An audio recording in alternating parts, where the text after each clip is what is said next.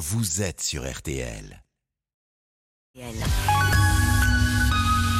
10h30, midi, Ça va faire des histoires sur RTL. présenté par Stéphane Rottenberg. Bonjour, bonjour, ça va faire des histoires. Alors, je vais dire, ça- a fait des histoires parce que c'est la dernière de la saison, la dernière de l'été. Et alors, j'ai une équipe de rêve pour cette dernière avec de redoutables compétitrices et un jeune qui va devoir les affronter, un, un inexpérimenté, Merci pour jeune, mais merci. pas n'importe qui. Alors, j'ai autour de cette table, à ma gauche, Hélène Gâteau. Je ne compte plus ses victoires, notre expert des animaux. Ça va, Hélène? Bonjour Stéphane, bonjour à tous. Oui, ça C'est bien d'être là bien. pour la dernière. Oui, je suis un peu triste. Hein, Ben Euh, oui, oui, un peu oui. nostalgique de tous ces moments passés avec vous et avec Jean-Michel cet été. Et voilà, et combien d'histoires et combien de victoires. hein. Ça n'a pas, ça a pas plaisanté. Hein. Enfin, pas tant que ça quand Pas même. tant que ça, En bon. tout cas, j'ai été présente, ça c'est sûr. Elle n'a fait qu'une seule participation, mais elle l'a gagnée. C'est Isabelle Langer. Ça va, Isabelle? Ça va très très bien. J'étais contre Hélène notamment. Exactement. C'était pas facile, hein. c'est une sacrée compétition. C'était pas facile. Et alors, face à vous, mesdames, alors c'est sa première, parce que c'est un invité vedette, un invité de marque. On est heureux de l'accueillir dans ce studio. C'est Dove Atia. Bonjour Dove. Bonjour Stéphane. Bonjour tout le monde. Spécialiste de la musique, bien sûr. Hein un peu timide, là, je le vois. Il se dit, oh là là, dans quoi je suis arrivé Je ne savais pas que c'est une compétition. On m'avait dit que j'étais sûr de gagner. Alors, je- C'est bien sûr vous qui allez décider qui va gagner, vous qui nous écoutez. Alors vous savez que vous gagnez pour gagner le dernier séjour au parc Astérix qu'on offre pour cet été. Alors comme d'habitude, c'est la totale, hein, vous le savez. Un séjour pour quatre personnes, l'hôtel, les entrées et les restaurants. Mais pour ça, il faut choisir bien sûr votre compteur préféré et être tiré au sort. Première manche, ça se joue en trois manches, Dove. La première manche, c'est sur la spécialité.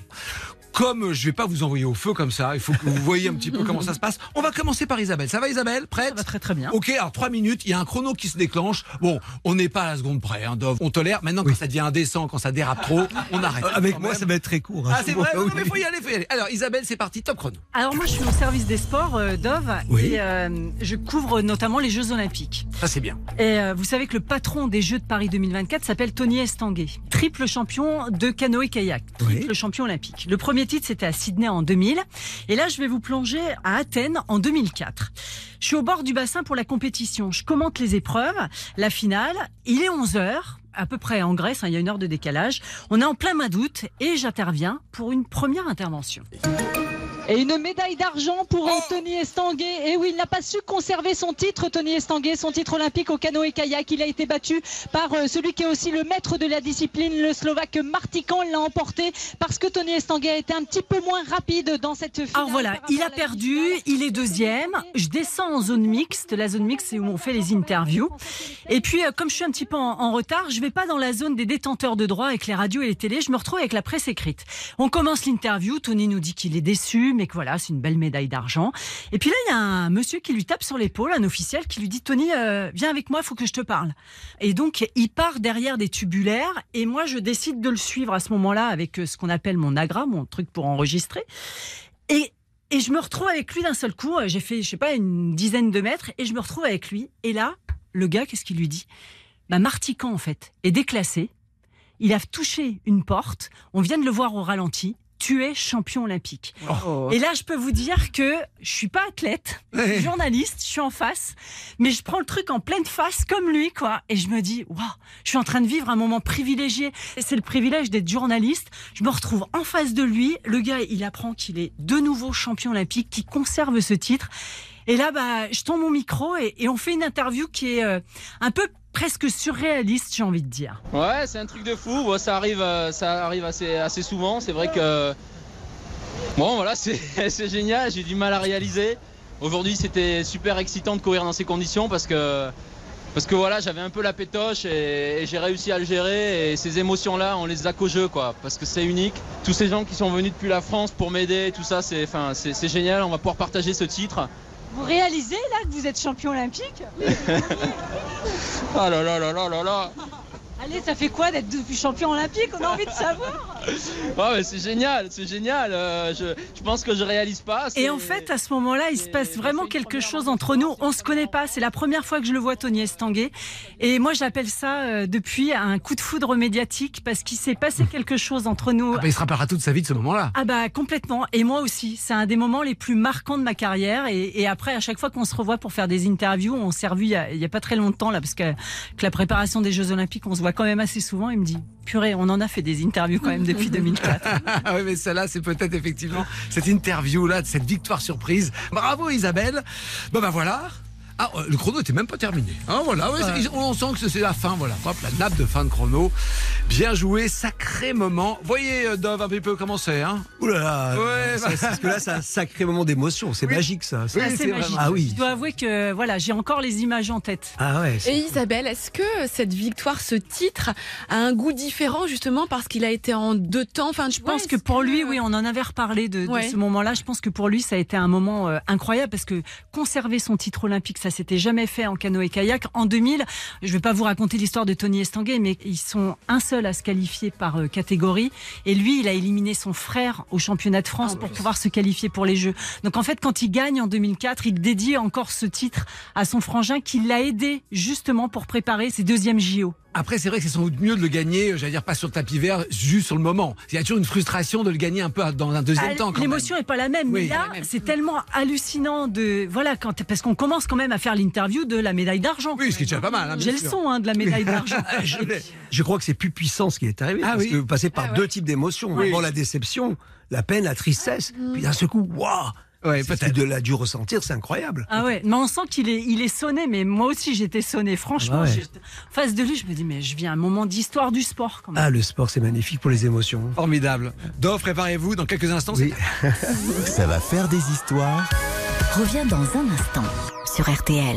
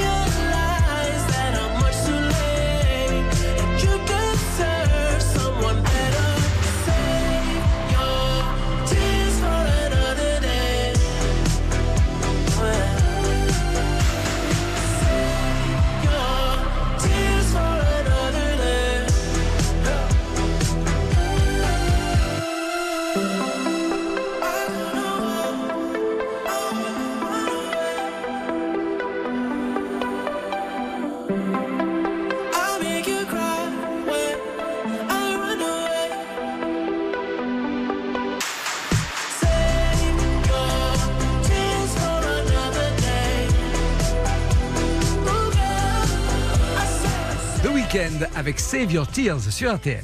RTL, Ça va faire des histoires. ça va faire des histoires sur RTL. Avec Stéphane Rothenberg. Et avec Hélène Gâteau, Isabelle Langer et donc Dovatia qui débute dans cette émission. C'est sa première et ça va être sa première histoire. Dov, on vous écoute. Attention, c'est parti. Alors, ouais, je vais commencer à raconter une histoire quand j'ai débuté ce métier, on va dire. hein. C'était avec euh, ma première comédie musicale, Les Dix Commandements, ce qui a été quelque chose de magique. Un triomphe. Un triomphe, voilà, qu'on aura une fois dans sa vie. Euh, ça sera jamais pareil parce que c'était Daniel Lévy qui l'incarnait à l'époque. Il n'est plus là, hélas. Donc, je lui dédie en haut, hein, ce- cette petite histoire. Et c'était très drôle parce que, enfin, drôle, pas du tout. C'est que, bon, Daniel avait, euh, quand Albert, mon, mon ami, a pensé à lui, il avait abandonné la musique. Donc- Il avait renoncé. Ah oui, il vendait. ça marchait pas. ah, ça marchait pas. Il a galéré. Il avait une des plus belles voix en France et galéré. Il vendait des volets roulants en Martinique, en Guadeloupe. Carrément. Ouais. Quand on a une voix pareille. Euh, Est-ce que la musique, c'est pas facile hein? Et donc, euh, quand on l'a appelé, il n'y croyait pas. Non, on l'a arrêté. Ouais, il dit, déjà, il m'a fait venir. pour dire, Non, non, c'est bon, j'arrête la musique. Donc, il fallait le convaincre, le convaincre. Et hop, il est arrivé au casting, évidemment. Sa voix a séduit tout le monde. Il a été pris. Et euh, le temps passe. Et puis un jour, je m'en souviendrai toujours. J'étais, euh, on était en studio à, à Live Music en train de faire des répétitions. Et il me dit, il faut que je te parle. Il me dit voilà, tu comprends, euh, si j'ai été choisi pour jouer Moïse, c'est un signe de Dieu. C'est donc je dois respecter les dix commandements. Non. Ouais, alors qu'il n'était pas particulièrement religieux. Hein, Oui. Du tout. Ah, et au départ, il n'était pas du tout religieux. Bah, très peu, traditionnaliste. Oui. Non, euh, Quelques non. fêtes comme ça. Voilà, mais il avait bravé des interdits. hein. et donc, euh, il m'a dit, voilà, c'est un signe. Donc, euh, j'ai dit, ça veut dire quoi? Ben, Il m'a dit, ça veut dire que je peux pas jouer ni le vendredi soir, ni le samedi midi, ni le samedi soir. Non. Ah oui. Le problème, c'est qu'à l'époque, un spectacle normal, c'est 80% des recettes. Ben oui. Eh oui, on savait pas que ça allait marcher comme ça, on connaissait rien. Et donc là, j'ai dit bon, à tout le monde, faut que, je, faut que je vous parle, on a un problème. Alors, en discussion. Là, vous vous dites, il y a tu n'étrangleras point, je vais peut-être pas le faire. Ah, je vais ouais, peut-être là, je vais peut-être c'est- l'étrangler ouais, quand même. c'est- Qu'est-ce qu'on fait? On était déjà très avancé dans le projet. Qu'est-ce qu'on fait? Oui, donc le spectacle n'avait pas encore commencé. Ah, pas encore, dans les préparations. Donc, réunion de réunion, réunion, ben, on n'a pas le choix, on pas, euh, on va pas faire une méditation sur Moïse et puis dire, euh, messieurs, dames, il sera pas là, ni vendredi, samedi. Et ben, on a pris, euh, là, sa décision de s'en séparer. Et oui, on n'avait pas le choix, pas le choix, de la mort dans l'âme. Et puis, euh, bon, je dis pas, hein, il y, a, il y a eu, euh, ce serait d'autres à compter, on a essayé d'autres personnes, etc. Et puis, je me rappelle avec euh, euh, Blanc, le patron de Warner, un jour, il vient me voir, il me dit, personne ne chantera l'envie d'aimer comme lui, c'est pas possible. Et Et déjà dans les castings, l'envie d'aimer, c'était, on sentait que c'était un moment magique. Euh, Oui, oui, Daniel l'a rendu magique, franchement. C'est la voix de Daniel. hein. Euh, j'ai- jamais vu entendu quelqu'un la chanter aussi bien jusqu'à présent. Euh, parce qu'il a quelque chose de particulier, ce qu'on appelle techniquement le passage en voix mix, voix de tête, voix pleine. Il prend le refrain en voix de tête, puis mix, voix pleine, et ça, personne ne sait Ah d'accord, il y, a y une variation Oui, dans ça la sera technique. nous, euh, voix de tête, Ouais. des mix de main pleine. D'accord. Et c'est adapté. euh, C'est très dur à faire. ah oui, et Obispo l'a bien adapté à sa tonalité, il sait faire, Pascal. Et ça a été un truc magique. Personne ne sait chanter comme lui, ne la chantera jamais comme lui.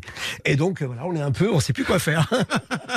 C'est l'enfer. Ah ouais, c'est l'enfer. Et donc Eh bien, on s'est dit, bah, bah, écoute, on, va, on a pris la décision, on va te prendre quand même. Et là, on savait qu'on allait euh, au clash, qu'on allait se planter tous, parce que personne n'a chanté comme lui. Et on l'a pris. Et ça a été le succès euh, que ça a été, avec des scandales, je vous dis pas les scandales. Moi, je rappelle un jour, je suis merchandising, j'entends hurler, j'arrive. Qu'est-ce qui se passe? Madame se plaint. Monsieur, on est venu un vendredi, on dit que Daniel n'était pas là. Donc on est revenu un mardi, on nous dit que c'était une autre fête. Et là, on nous dit qu'il est malade. Donc, il était- donc là, vraiment, il était remplacé les, les jours Ouais. fériés. Et c'était des scandales tous les jours quand il n'était pas là, voilà. Ah, il a vraiment tenu, il ne jouait pas. Il a vendredi vraiment, et le vraiment samedi. tenu, voilà. Mais c'est horrible. Euh, et ben écoutez, là, ça a porté chance puisque Oui, ça a marché on avait quand même. autant de monde le, mardi, le mercredi, le jeudi que le samedi. Bon, les allez, gens, les gens revenaient deux fois. on va écouter quand même hein, ce-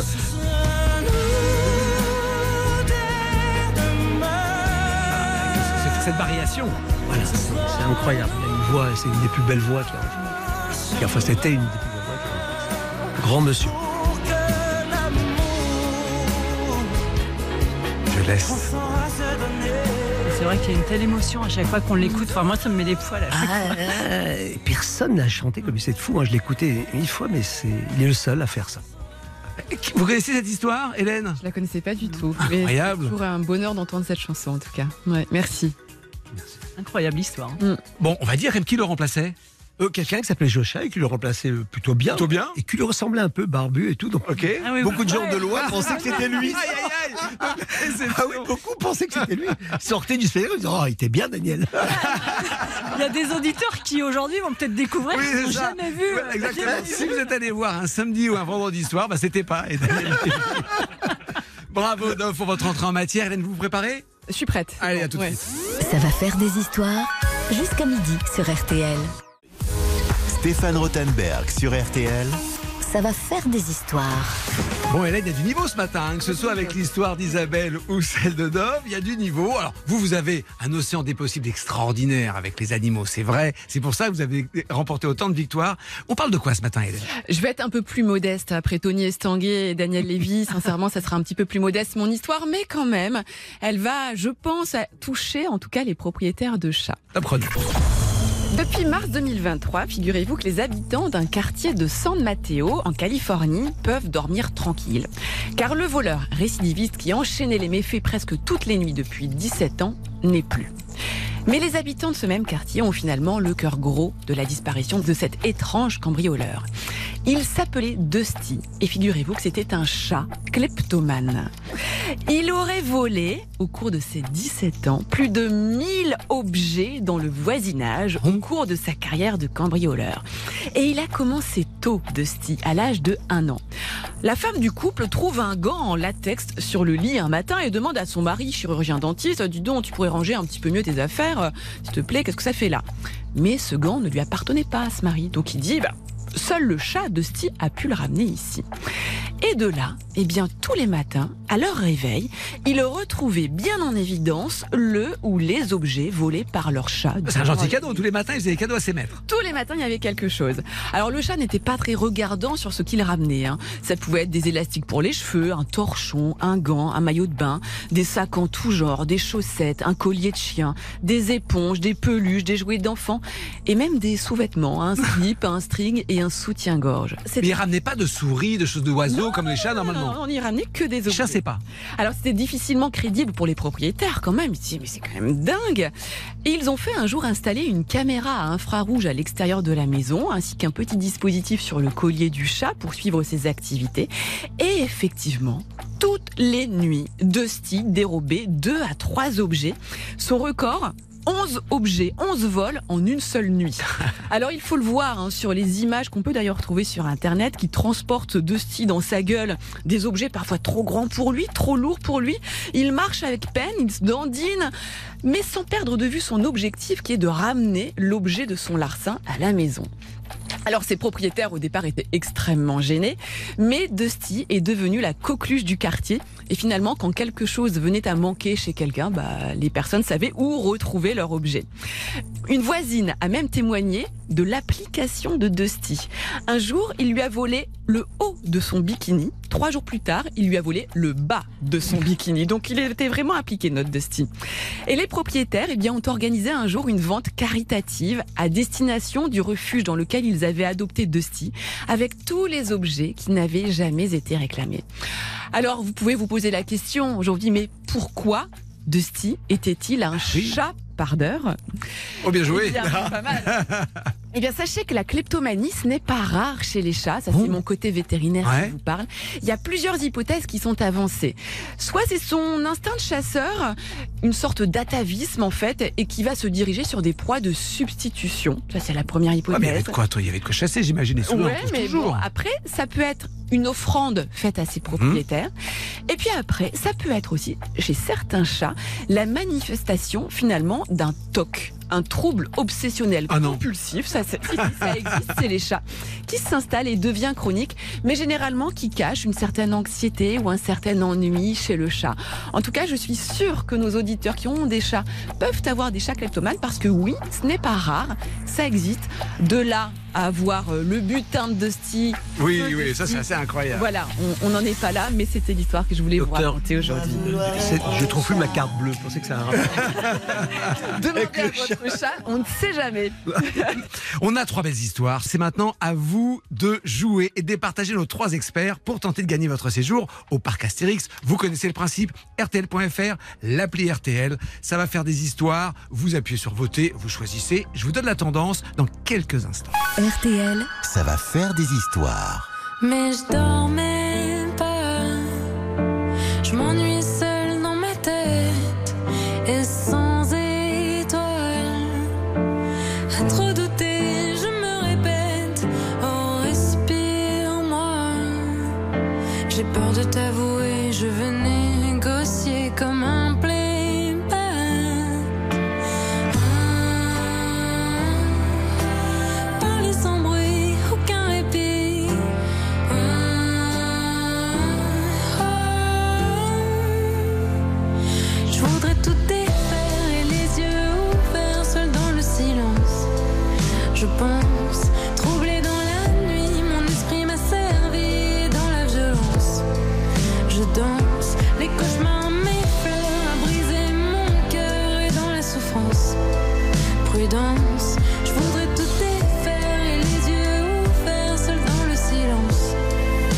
Je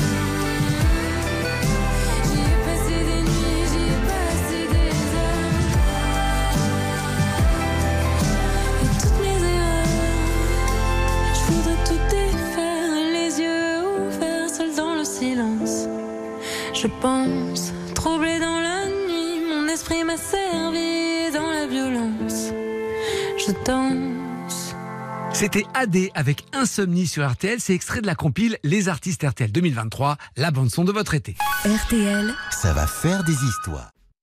Jusqu'à midi sur RTL. ça va faire des histoires. Avec Stéphane Rothenberg. Ça va faire des histoires avec Hélène Gâteau, Isabelle Langer et Dovatia. Et donc, j'ai les tendances. À l'issue de cette première manche, qui ne nous donne pas totalement le résultat final, mais c'est toujours intéressant de bien démarrer. Et alors là, je m'en doutais un petit peu. Il y a quand même, Dove fait une entrée fracassante. Ah bon Oui. Ouais. Oui, oui, mais on s'en doutait, hein, hein, Isabelle, on s'en doutait, on, Oui, on doutait un petit Ah peu. bon Parce- ah oui, elle est bouleversante cette histoire. Ah ouais. Euh, Daniel Lévy, so- 61%. C'est un vrai, vrai score. hein. C'est dommage, sur les- 21%. ouais. dommage, ouais. que ça- dommage que ça soit la dernière saison. Je. C'est la fin de la saison, c'est peut-être pas la dernière C'est pas la dernière. Alors la- l'année prochaine. Voilà. Euh, bon, alors. Attention, hein, ne Oui. criez pas Victor trop vite. Oui, il y en a deux Il y a encore deux manches. Oui, oui. Mais c'est un très très bon score. Je vous sens déjà plus détendu. Hein Oui, ça va mieux, là. C'est bien. hein. C'est bien de démarrer comme Je ça. partais perdant contre un, double champion olympique, euh, un chat Et les chats, kleptomane. c'était bien joué. Ah ouais. Bon, on se retrouve tout à l'heure pour la deuxième manche. En attendant, il est 11h. Merci Rachel. Retour de l'info sur RTL à midi. RTL, s'informer ensemble. 10h30, midi, Ça va faire des histoires sur RTL. présenté par Stéphane Rothenberg. Avec aujourd'hui Hélène Gâteau, Isabelle Langer et Dovatia pour cette deuxième manche. Pour l'instant, Dove a fait le premier virage en tête. Bravo Dove, très bien. Mais attention, vous avez en face de vous de redoutables compétitrices. Elles sont là, elles ont préparé leur affaire. Je vois leurs notes sont là alors que vous êtes venus sans notes. Hein. Dove, Euh, vous êtes je- là, je- tranquille. Hein. Ah, Je savais pas. Je faisais non, je faisais une, même, on hein, m'a la dit une émission sur les mathématiques, j'ai révisé. Non, non, mais c'est ch- chacun son style. Ah. Chacun- Mais là, effectivement, on sent qu'il y a un travail de préparation. Alors, Hélène, pour l'instant, vous fermez la marche. Alors, comme souvent, quand on se ferme la marche, je vous donne l'occasion de remonter tout de suite au score. Le thème imposé de la deuxième manche, c'est vagabond. Je pense qu'il y a des choses possibles avec les animaux vagabonds, non? Oui, oui. Allez-y. Je pense que je vais trouver un lien quand même. Je vais vous raconter aujourd'hui l'histoire de Rintintin. Ok. Le berger allemand sûrement le plus connu à Hollywood, voire même le chien le plus connu à Hollywood. Pourtant, figurez-vous que c'est en France que Rintintin est né durant la Première Guerre mondiale. En 1918, en Meurthe-et-Moselle, après un bombardement, le caporal Lee Duncan pousse la porte d'un bâtiment à moitié dévasté et y trouve une femelle berger allemand et sa portée de 5 chiots. Ce hangar devait sûrement servir de chenil pour les Allemands. Alors les militaires américains se répartissent les chiots et Duncan en garde deux. un mâle et une femelle, qu'il appelle Nénette et Rintintin, en référence aux deux petites poupées en laine que les jeunes filles offraient à leurs fiancés qui partaient sur le front pour les protéger des bombardements. Quelques mois plus tard, en mai 1919, Duncan repart pour les USA, mais Nénette ne fait pas partie du voyage, elle meurt juste avant d'une infection pulmonaire. Arrivé en Californie, Duncan reprend une chienne qu'il appellera Nénette 2 et décide d'entraîner son chien Rintintin, qui possède des qualités physiques incroyables, comme être capable de franchir des barrières de plus de 3,50 mètres de haut, et il le fait participer également à de nombreux shows canins. En fait, Duncan a une idée derrière la tête. Il aimerait bien faire de son chien une star du cinéma, encouragé par le succès à l'époque d'un tout premier chien acteur qui s'appelait Strongheart, également un berger allemand. Alors Duncan parcourt tous les petits studios de cinéma pour essayer de placer son chien, qu'il passe des heures à entraîner chaque jour. Il appelle Rinty d'ailleurs, lui son petit nom c'est Rinty, c'est pas Rintintin. Et c'est ainsi qu'il va décrocher le premier rôle de Rintintin, celui d'un loup et non d'un chien, dans le film muet The Man from Else River, qui est devenu Gaspard le loup en français, qui est sorti en 1922. Mais c'est à son troisième film que Rintintin rencontre le succès. Il va jouer aux côtés de Claire Adams, la vedette du cinéma muet des années 20, dans le film Where the North Begins. Dans les critiques de ce film, on peut lire par exemple, c'est un excellent film, même si le héros et l'héroïne sont assez conventionnels, c'est Rintintin qui fait tout le spectacle. Autre type de critique, les yeux de Rintintin dégagent quelque chose de tragique, de féroce, de triste, une noblesse et une loyauté qui ne sont pas crédibles chez un acteur humain. Et là donc la carrière, le succès de Rintintin commence véritablement et il fait rapidement tomber dans l'oubli bah, le fameux Stronger dont je vous ai parlé juste avant, le premier berger allemand vedette du cinéma. Et il se dit que ce film avec Claire Adams est le film qui a sauvé les studios Warner de la faillite. Et d'ailleurs, dans les années qui suivirent, dès que les studios étaient en difficulté financière, il tournait un film avec Rintintin pour renflouer les caisses. C'est vous dire la notoriété et le succès de ce chien. Il se dit même également qu'en 1927, Rintintin avait reçu la majorité des voix pour recevoir l'Oscar du meilleur acteur, mais les membres de l'Académie ont préféré le remettre à un humain, voilà, pour ne pas décrédibiliser le prix. Au total, Rintintin va jouer dans une trentaine de films américains, beaucoup de westerns. Il va côtoyer les plus grands acteurs de l'époque. Rintintin déclenche le véritable star system animal, avec d'ailleurs quelques dérives.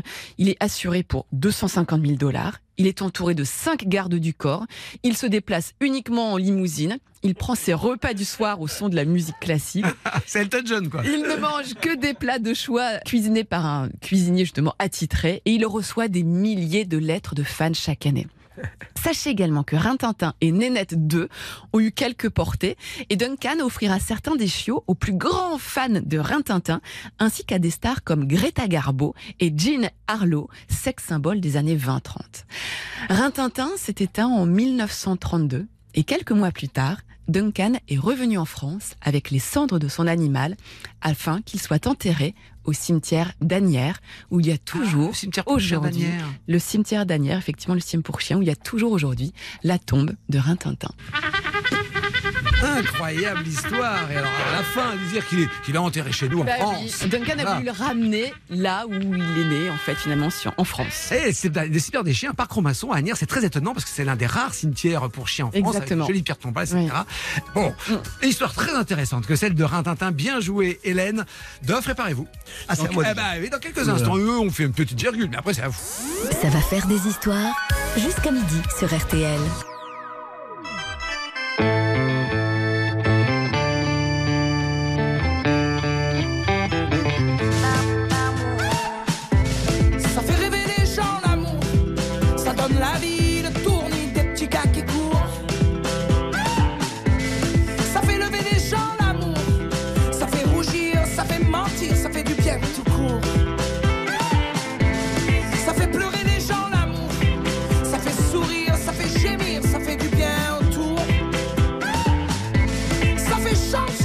l'amour, ça fait parler.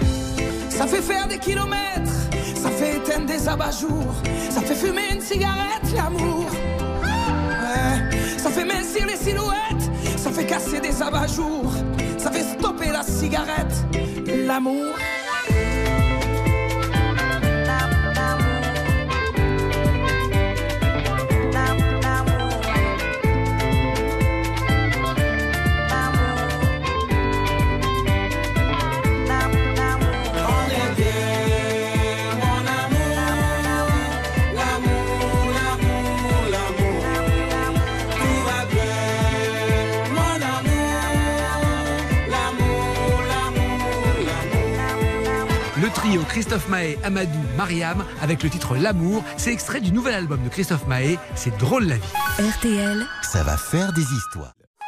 ça va faire des histoires sur RTL. Avec Stéphane Rothenberg. Deuxième manche, la manche des thèmes imposés. Le thème c'est vagabond. Hélène nous a parlé de l'histoire de Rintintin.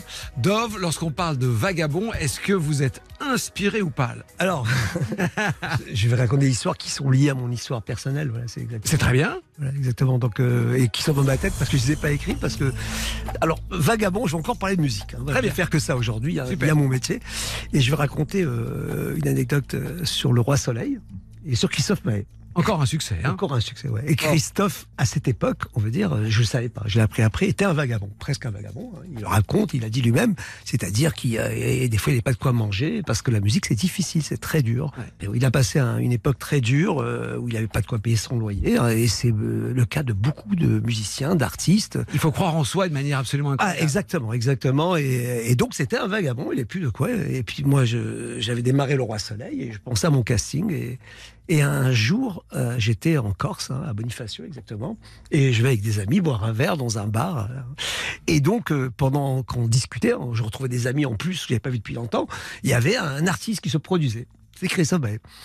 Et Donc, donc, à l'époque totalement inconnu. inconnu, mais totalement inconnu. Et donc, moi, je discutais avec mes amis, mais c'était pas possible de discuter parce que ce garçon, qui avait un son ciné de la scène, à chaque fois qu'il voyait que quelqu'un l'écoutait pas, il l'augmentait, il fait, on, se- se. Et tout le monde disait, mais le micro. mais c'est qui ce casse Hum, hum, J'ai pas. Qui nous empêche de communiquer. Ah, mais c'est vraiment, il avait ce sens de capter comme un dresseur avec des animaux, de dire, eux, le public, c'est l'animal. C'était pas un piano bar, il fallait qu'on l'écoute. Ah non, mais et en plus, il chantait des chansons en anglais, dans un anglais. Alors, pas, c'est plus du latin ou de l'anglais. Avec un accent du sud très du sud, voilà, c'était génial. Et donc. euh, C'était bien ou pas? Alors, pour l'instant, on l'écoutait pas, parce qu'on voulait parler, on se retrouvait. et tout le monde était un peu gêné parce qu'on pouvait pas parler. Il chantait même une chanson, une balade, il commençait doucement. Puis dès qu'il voyait qu'il y avait un groupe de personnes qui discutaient, qui n'écoutaient pas. Il hurlait. Ah, il hurlait, le mais- vraiment. euh, Donc au départ, Devatière agacé. Agacé, ah oui, oui, oui, agacé, tout le monde Ok. agacé. Et puis à un moment, on n'avait pas le choix, on s'est mis à l'écouter. Et là, wop, c'est quoi cette voix C'est quoi surtout ce showman Parce que je peux vous dire que pour les musiciens en herbe qui veulent réussir, hein, la meilleure des formations, c'est la scène, les pianos bars, les pianos galères, c'est euh, le, public, il est là par hasard. Voilà, où le public n'est pas là pour vous écouter. Ça, Ouais. c'est vraiment la meilleure des formations qui existe pour un artiste. Et lui, il avait ce don, mais alors ce don de captiver. Et là, je, regarde, et là, j'ai dit, je parlais plus à mes amis, j'écoutais, j'écoutais, je fais, oh, c'est quoi ce truc? Et j'avais un rôle de Monsieur le frère du roi, qui était le rôle excentrique à, assurer. Et là, j'ai un flash, c'est lui, c'est lui. Et donc, j'attends, j'attends la fin, la fin, très tard, et je veux le voir à la fin en disant, bah, Christophe, je vous présente de Vatia. Bon, il savait qui j'étais. Et je lui dis, voilà, je pense à toi dans le rôle de ma prochaine comédicale, Le Roi Soleil. Et là, avec son accent que je ne sais pas imiter, mais t'es fou. euh, moi, dans une comédicale, mais ce n'est pas possible, c'est pas possible. Si, Christophe, je te vois. Non, non, non, c'est pas possible. Et j'ai dit, bah, je vais le convaincre, je vais essayer. Et le hasard a voulu que un ami à qui je travaillais, Olivier Schultes, avait produit son premier single qui n'avait pas marché. Et un jour, j'en parle, on me dit, ah oui, c'est moi qui m'en occupe. Et c'était fou parce que on a mis du temps à le convaincre. Et on apprend qu'il va se faire jeter de sa maison de disques, de chez Warner. Carrément. Eh oui, ça marche pas, il se faisait jeter. Et là, j'ai dit, qu'est-ce que je fais? On dit rien, on l'embauche. Et le problème, c'était Warner qui faisait l'album du Roi Soleil. Et on dit rien. Et on récupère en tant que producteur Christophe, dont on va faire une star. Et là, j'ai eu l'honnêteté d'appeler Thierry Chassagne et de dire, Thierry, voilà, je sache Le mec est en train de le virer. ah, le ouais, c'était pas lui qui le virait, c'est l'ancien, oui, il le virait. Et on lui dit, voilà, euh, on va prendre Christophe Maé dans Le Roi Soleil. Et l'histoire a été ce qu'elle a été. sa vie. Ça a changé sa vie et aujourd'hui, ce n'est plus un vagabond. Mais il a été, je vous assure, comme beaucoup d'artistes dans tous les milieux.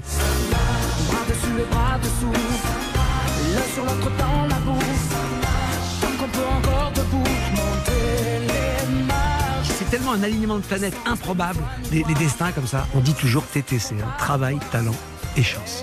Et la chance, c'est La un- vie, c'est l'histoire de la Sans vie, doute. de l'amour, des rencontres professionnelles, C'est- c'est la vie. Et ça ne vous pose aucun problème de prendre quelqu'un d'inconnu comme ça que vous croisez dans un dans un bar et vous dites parce qu'une comédie musicale c'est un énorme budget, c'est des risques considérables, c'est un investissement de plusieurs années au-delà de l'investissement financier, c'est quand même du travail. Et vous comme ça, quelqu'un que vous croisez. Ah ouais, ben Molière, c'était le cas. Le prochain spectacle, c'est- ouais. c'est des gens que j'ai l'intuition. D'ab- D'abord, j'aime bien prendre des inconnus. Le rêve, c'est de prendre des gens inconnus et d'en faire des stars. Et puis le problème, quand vous prenez quelqu'un de connu, c'est très difficile parce que Pourquoi le principe d'un spectacle, c'est que c'est une troupe. Il n'y a pas de star. La star, c'est le spectacle. Et donc, aller dire à une star qui va voyager en train ou en bus, c'est Ah bon, ils aiment pas ça Ah non, ils aiment pas du Ah tout. non. Parce que quand on s'habitue au luxe, je peux vous assurer que c'est très difficile de faire redescendre une star. hein. Et on a eu des, des mauvaises expériences, je peux vous dire que c'est très difficile. Ce qui fait le bonheur dans mes spectacles, c'est qu'il y a un bonheur d'être ensemble, être heureux ensemble. Et si jamais les artistes, je l'ai eu dans un spectacle, je citerai pas, ne sont pas contents d'être ensemble sur scène, le public le ressent. Eh oui, c'est horrible. Là, c'est- il faut qu'ils soient heureux. Et s'il y a un traitement d'exception, pas possible. Bah voilà l'histoire de Dovatia avec le vagabond, euh, Qui ne l'ancien vagabond, l'ancien là. vagabond, Christophe Maé. Franchement, c'est une Ah très très bonne histoire. Ouais, Dov, vous êtes en forme. Ouais. Il reste encore Isabelle, prête Ils ont mis la barre. Mais après, j'en ai plus. Alors, non, il en reste encore. Oui, Ouais, mais elle Dov, est pas on aussi débrouille, forte. rien. Vous allez gagner la troisième. Préparez-vous Isabelle, c'est bientôt à vous. Stéphane Rothenberg sur RTL. Ça va faire des histoires. Stéphane Rothenberg sur RTL. Ça va faire des histoires. C'est la deuxième manche ça va faire des histoires. Le thème imposé, c'est vagabond. Alors avec le sport, j'ai un peu plus d'inquiétude pour vous Isabelle. Comment vous sortez de ce thème imposé? Ça a été compliqué, mais, mais- mais j'y suis parvenue. Ok, Je reste encore dans mon domaine du sport. hein. oui. On est en 97. La France, elle est en finale de la Fed Cup. C'est l'équivalent de la Coupe Davis. Ça se passe à Bois-le-Duc aux Pays-Bas. Dans l'équipe, il y a Sandrine Testu et Marie Pierce et Nathalie Tosia, Alexandra C'est Fusé. du tennis féminin. Exactement. Les filles vont remporter cette euh, Fed Cup. Elles vont gagner 4 points à 1. Alors vous allez me dire, mais pourquoi euh, le terme vagabond? Bah, bah, En fait, j'y viens. hein. J'avoue, je me suis vraiment trituré les ménages. Mais je me suis dit qu'un joueur de tennis ou une joueuse de tennis, c'est un vagabond parce que toute l'année, il est, euh, de par le tournoi, de par les hôtels, il est finalement, c'est des vrais vagabonds certains. Je pense qu'on aurait des histoires à raconter. Mais là, on va rester en, en 97. Le capitaine de cette équipe de France de Fed Cup s'appelle Yannick Noah.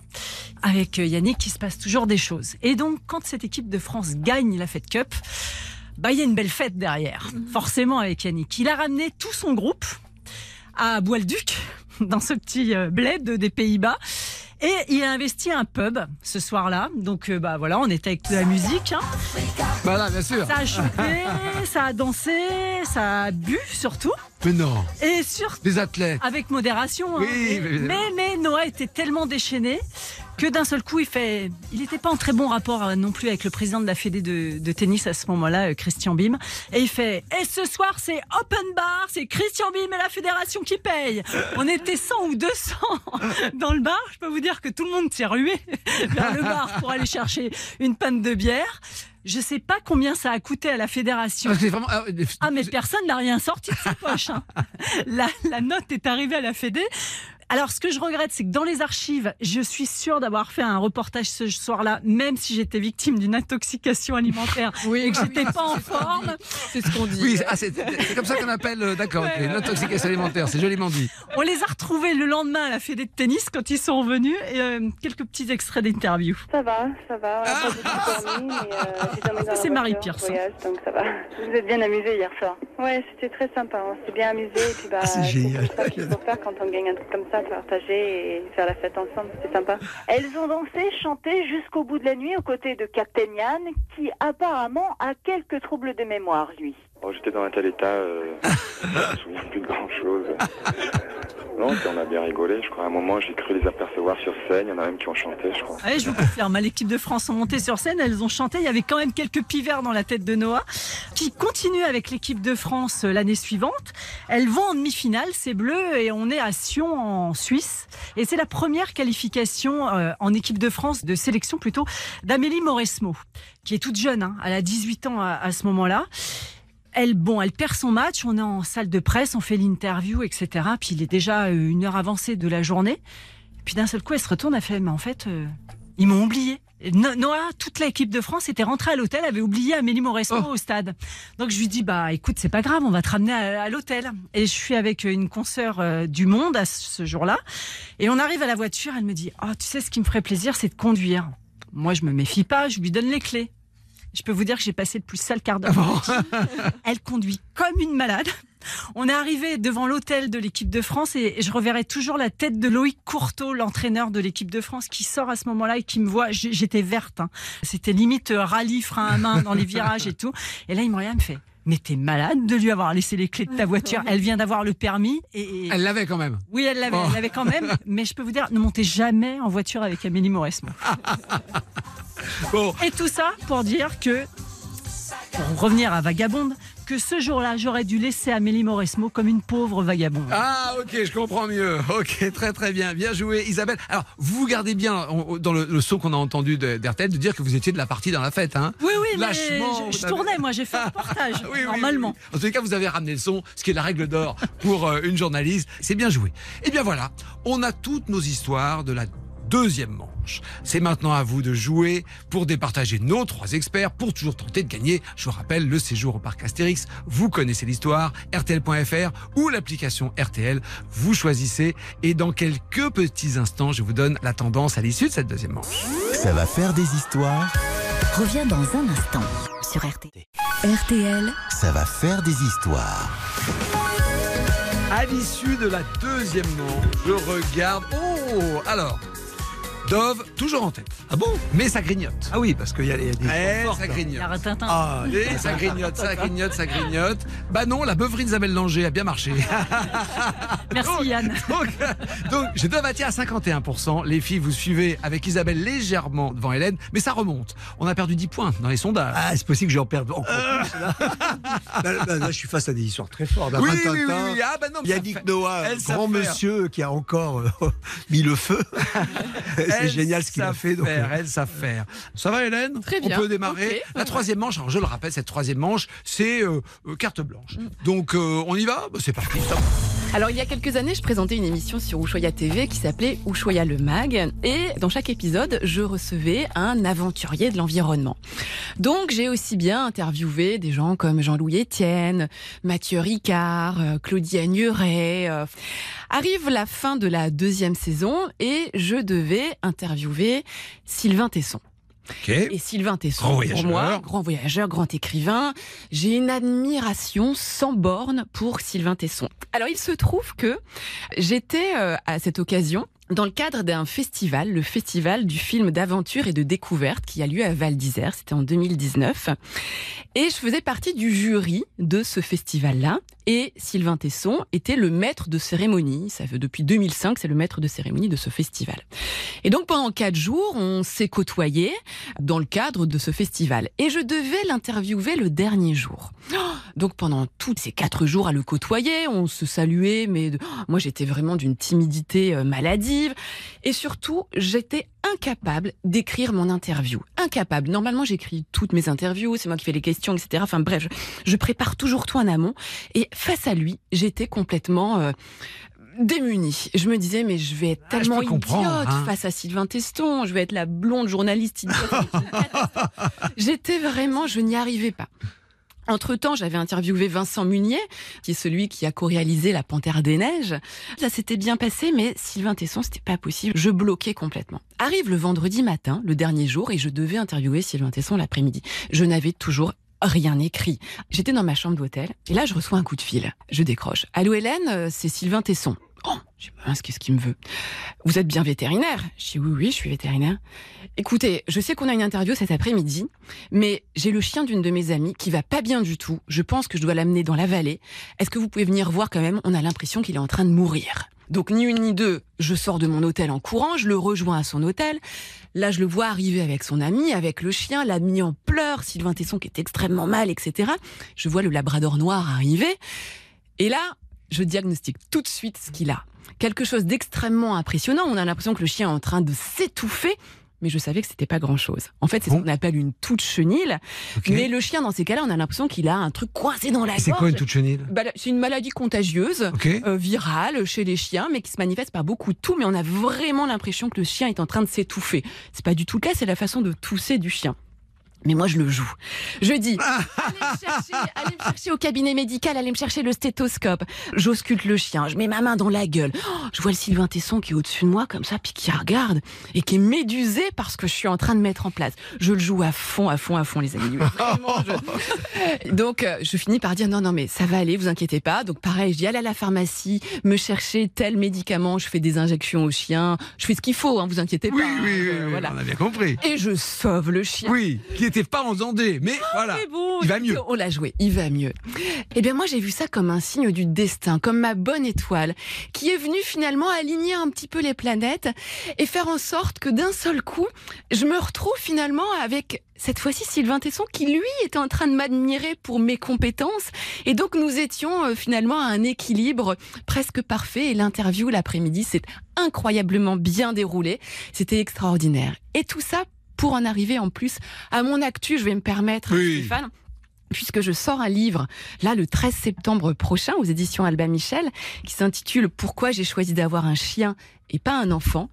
J'ai demandé à Sylvain Tesson, j'ai eu le culot de lui demander de faire ma préface. Bah, il a accepté. Oh, bravo. Et je suis sûre que c'est grâce à ce moment-là qu'on a partagé ensemble, où il a eu finalement du respect pour moi autant que j'en avais pour lui. Et je suis tellement fière d'avoir une préface de Sylvain Tesson pour mon livre que voilà, je voulais partager cette histoire avec vous aujourd'hui. Ah, c'est joli, et c'est gentil d'avoir pris une histoire personnelle pour clore cette saison, Hélène. C'est super. Merci beaucoup. Belle histoire. Elle a fait fort. Là, on est obligé de dire qu'elle a fait Et j'ai sauvé un chien. J'ai sauvé Et un en chien, plus, voilà. Et en plus, un labrador sauvé, enfin, qui était pas visiblement, qui, qui avait un petit tout. Mais bon. Bon, bah, après ça, il faut se préparer, hein. Isabelle Dove, ce sera à vous dans quelques instants.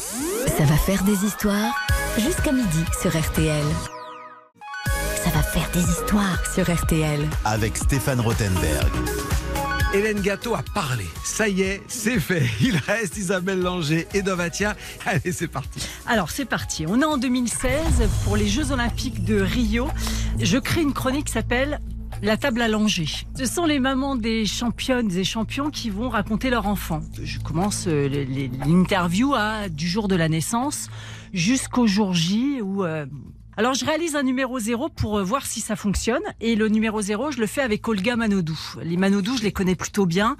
Quand euh, Laure avait euh, 13 ans j'ai trouvé que cette euh, jeune fille était euh, absolument incroyable et donc j'ai commencé à la suivre, à faire des interviews avant qu'elle soit championne olympique avec elle et ça a créé des liens entre nous et puis entre sa famille. Alors elle raconte le jour de la naissance, le premier jour d'école, le péché mignon, les bêtises de Florent quand il était gamin parce qu'on parle de Florent Manodou là et puis on arrive à la dernière question, je vous propose d'écouter. Olga, si tu avais un message à dire aujourd'hui à Florent. Flo, je t'aime. Voilà, c'est tout. Et il sait ce que ça veut dire. Mais c'est trop. Enfin, on a beaucoup de mal à dire des choses comme ça chez nous. Et en disant ça, c'est. J'ai déjà des larmes aux yeux. ouais, c'est juste trois mots qui, pour lui, il sait très bien comment c'est dur pour nous parce qu'on n'a pas été élevés comme ça. Nos parents n'ont jamais prononcé ces mots-là, donc on n'a pas l'habitude de les dire.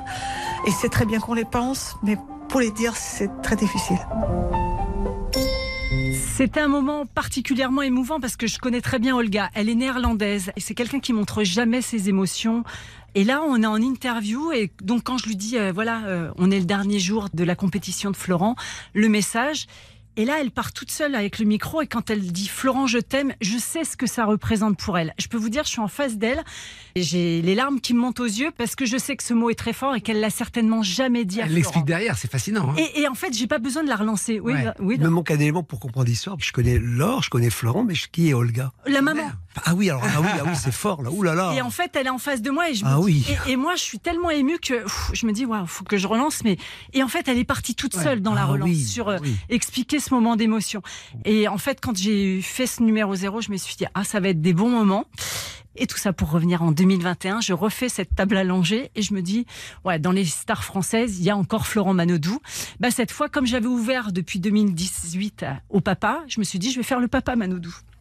Bah là aussi, Papa Manodou, euh, un petit extrait. Il vient chez nous, euh, il passe deux minutes chez nous, puis hop, il va chez ses potes. Et ses potes, ben, beaucoup sont artisans, euh, chefs de cuisine. Alors c'est le brut hein, de l'interview. hein. Il, a, il a gardé cette relation avec, avec ses amis, il, a, il, est- il est pas passé dans autre chose, quoi. Mais là, voilà, j'aurais pas compris, moi non plus, qu'il passe à autre, dans une autre vie.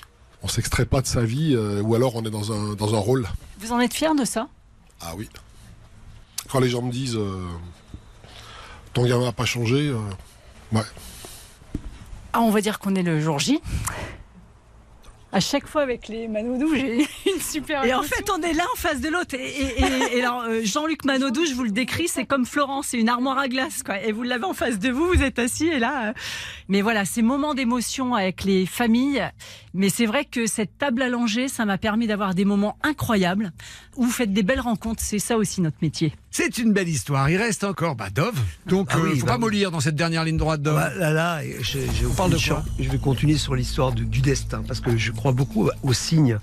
Euh, Je veux dire, mon, mon- mon histoire a été jalonnée de signes, de choses. C'est drôle. je- Je pense que la vie, on voit des messages. C'est comme, euh, voilà, il y a, on est à un carrefour, il y a plusieurs chemins. Et puis il y en a un qui est offert. Et puis euh, si vous le prenez, ben, c'est bien. Vous prenez un autre, vous pouvez, ce qui a libre arbitre. Mais celui-là est pour vous. Mais il faut le voir. C'est des signes. Il faut être. euh, où- Par exemple, je prends mon, mon- mon dernier spectacle Molière. Molière, on va en parler, hein, qui arrive bientôt. Oui, alors mais, mais voilà, mes rapports avec ce, ce- cet énorme monsieur, en fait, c'est assez vieux. C'est un jour que je suis tombé sur euh, Gimarès. Voilà. Un jour, on m'a offert ce livre et j'ai découvert la vie de cet homme. J'ai dit oh là là, je connaissais ces hommes, mais cette vie exceptionnelle, c'est incroyable. Et personne connaît la vie de Molière. Comment il démarre, il refuse la charge de tapisser du roi que son père lui offre pas pour un roturier, c'est énorme pour devenir comédien parce qu'il est amoureux de Madeleine Béjart.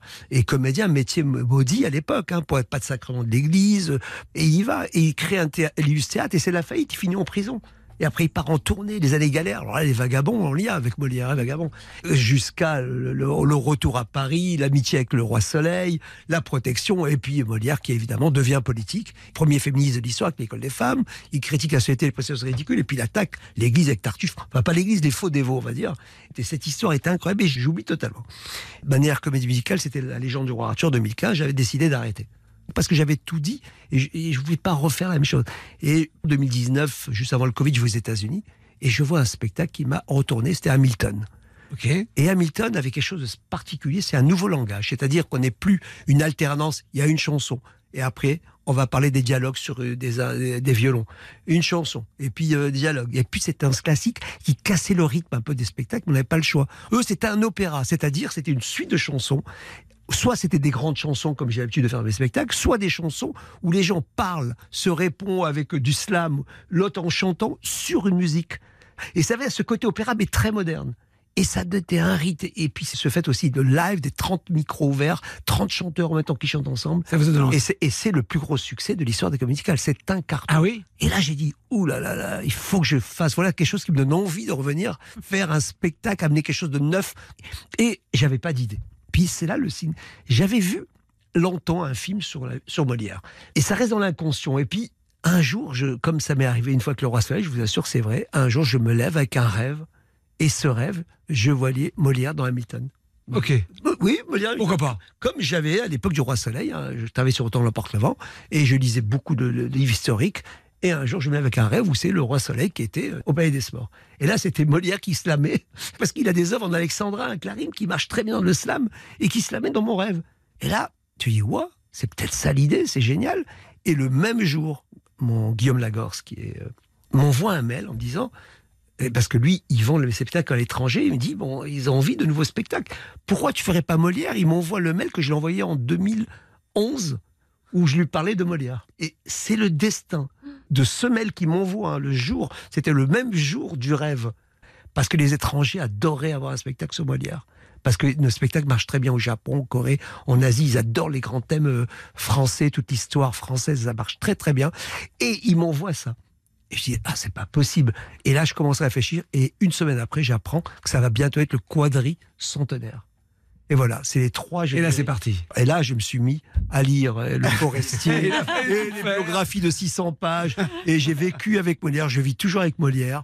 Et euh, je, je, je ne suis pas Molière, mais je vis avec lui et je le connais très très bien.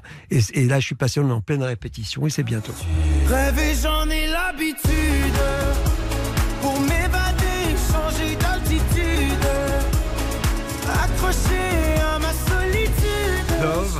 Euh, pour parler, parce que ça démarre le 7 novembre. Ok Donc j'imagine que pour un producteur, c'est encore très loin. Il y a encore beaucoup de travail. On en est où? Qu'est-ce qu'il vous reste à faire avant que ça démarre le 7 novembre au euh, Dôme de Paris? On dit plus parler des sports, hein, Ouais, Dôme de Paris. Voilà. Et ben là, après l'émission, je rentre terminer des musiques qui me manquent. Là, je dois m'y remettre juste après. Ok, donc il y a encore des choses à faire. Ah. Et alors qu'est-ce qui, alors c'est quoi dans- Jusqu'avant le 7, il va se passer quoi alors euh, Il y a 52 chansons, c'est un opéra, donc c'est que des chansons. 52. 52 Du- Entre une minute et trois minutes. Ok, d'accord, 52 chansons à écrire. J'imagine que les répétitions n'ont pas encore commencé. Si, ils sont Ok. au studio en ce Ok, moment, ils sont- il leur manque des musiques. Alors nous, nous, on a 30 jours en studio et après on a 30 jours au Palais des Sports. Mais cette Ok. fois-ci on les divise en deux. C'est-à-dire que je fais les répétitions, je coupe pour avoir du temps en septembre. On va finir le 4 septembre, donc Ok. quelques jours. Et après on a deux mois où on va regarder la captation et voir les erreurs qu'on a D'accord, vous allez enregistrer vos répétitions Voilà. et vous allez corriger les défauts. corriger. Des... Ok. Pour faire- Ah, c'est génial ces moments-là avant, non? Ah, j'adore, mais ah, C'est du boulot. c'est le stress. Ah, c'est du stress? Ouais, c'est beaucoup de stress. C'est vrai pourquoi? Le point parce que j'ai peur que ça marche pas, j'ai toujours peur que ce soit les dix commandements, le roi soleil, le jour de la première, je ne suis jamais dans la salle, je suis au café en train de boire. Non. Ah oui. Trop dur à voir. Ah trop dur, c'est Je veux pas trop- voir ça. C'est trop d'émotions, donc je me saoule la gueule. Alors, je, Non. je suis pas un ivrogne. Avec mais je- modération, Mais voilà, avec hein. modé- très grande modération. mais les jours de la première, je suis jamais dans la salle, c'est l'émotion est trop forte. Ah, je peux comprendre, hein, c'est Trois ans de de travail. euh, en un soir, voilà. Vous avez la sanction. Et c'est que des inconnus, encore une fois? Alors, j'avoue qu'il y a pas mal qui vient de The Voice et je l'ai pas choisi exprès parce que The Voice ratisse large aujourd'hui, prennent tous les talents, j'ai pas le choix. Alors Molière, lui, non, Molière c'est un Canadien. Je sais pas d'où il est venu, du ciel. Il s'appelle euh, Petit Homme. Et il a une voix incroyable. Il danse incroyablement. Il fait des, des, des saltos en avant, arrière, d'acrobatie. C'est un super comédien. Après Madeleine Béjart, c'est Morgane qui est extraordinaire, énorme comédienne. Après on a la petite Lou qui joue Armande, la deuxième femme, parce que Molière a, a fait scandale. Vous savez ce qu'il a fait ce- Il a épousé une fille qui avait 20 ans de moins que lui, donc à l'époque grand scandale, parce que 20 ans de moins, c'est comme on dit 50 ans aujourd'hui, parce que la, la durée de vie, l'espérance de vie a changé, et qui était la fille de sa première maîtresse, la fille de Madeleine Béjart. Ah oui. Scandale, je vous dis rien, c'est un secret. Les Japonais qui veulent ce spectacle, je suis obligé de changer le livret, de mettre la sœur. Parce qu'il y a un débat, on ne sait pas si c'est la fille ou la sœur. Parce que les filles, c'est trop pour eux. Mais- mais bon, enfin, il a épousé une fois qu'il n'y avait plus rien entre Madeleine et lui. Oui, hein. sûr. Et il avait été célibataire, voilà. Et donc, euh, Louis, c'est Vaille qui a aussi euh, fait The Voice. Abby, euh, qui joue le, comte- prince Conti, qui a gagné The Voice en- pendant le confinement en 2020, je crois. Et après, ah, Shaina, elle, vous allez voir, c'est, elle, a, elle a fait The Voice Kid aussi. C'est le 7 novembre au Dôme de Paris. Alors, votre parcours parle pour vous, Dove, hein, parce que 7 millions de spectateurs, si on cumule quand même tous les spectacles, c'est fou, c'est extraordinaire. Des millions d'albums vendus, parce qu'à chaque fois, il y a un album, on a envie d'écouter. On a été ému sur scène, on a hâte de voir ce, ce grand nouveau spectacle. En plus, c'est une surprise, parce qu'effectivement, vous aviez plutôt rangé les, les- les clés de la voiture. hein. C'était a priori fini. Ça Ah, revient. ah ouais, ça va être. Et là, ce que je vois en répétition, ce que fait Ladislas actuellement, c'est, il fait un truc magnifique. Les décors sont sublimes. C'est euh, Emmanuel qui a, vient de faire Starmania, décor Starmania, qui a plein de Molières. Ils ont tous eu des Molières dans ceux à qui je travaille. hein. Bon, c'est pas mal, c'est pas mal. Allez, j'appelle maintenant au vote. Dovatia.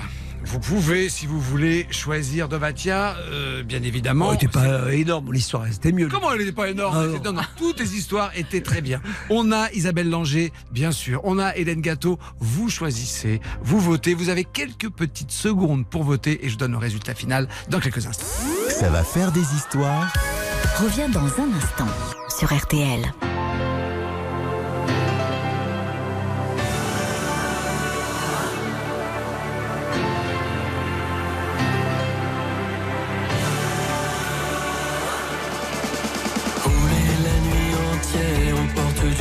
à la frontière de nous interdire. Interdire. Surfer sur une mer légère quand la nuit éclaire nos folies ordinaires. Tu m'as dit oui. Tu m'as dit oui.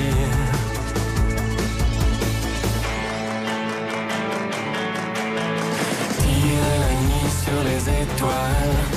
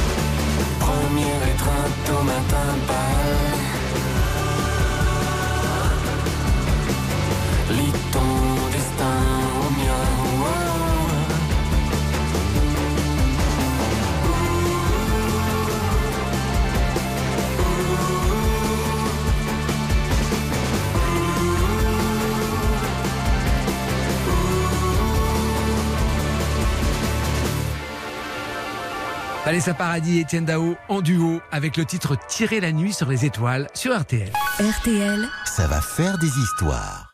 Jusqu'à midi sur RTL. ça va faire des histoires. Avec Stéphane Rothenberg. Les amis, c'est l'heure du verdict.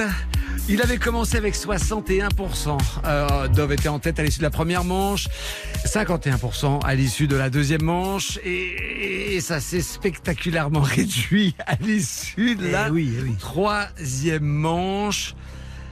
Mais Dovatia avec 42% l'emporte. Bravo c'est une victoire.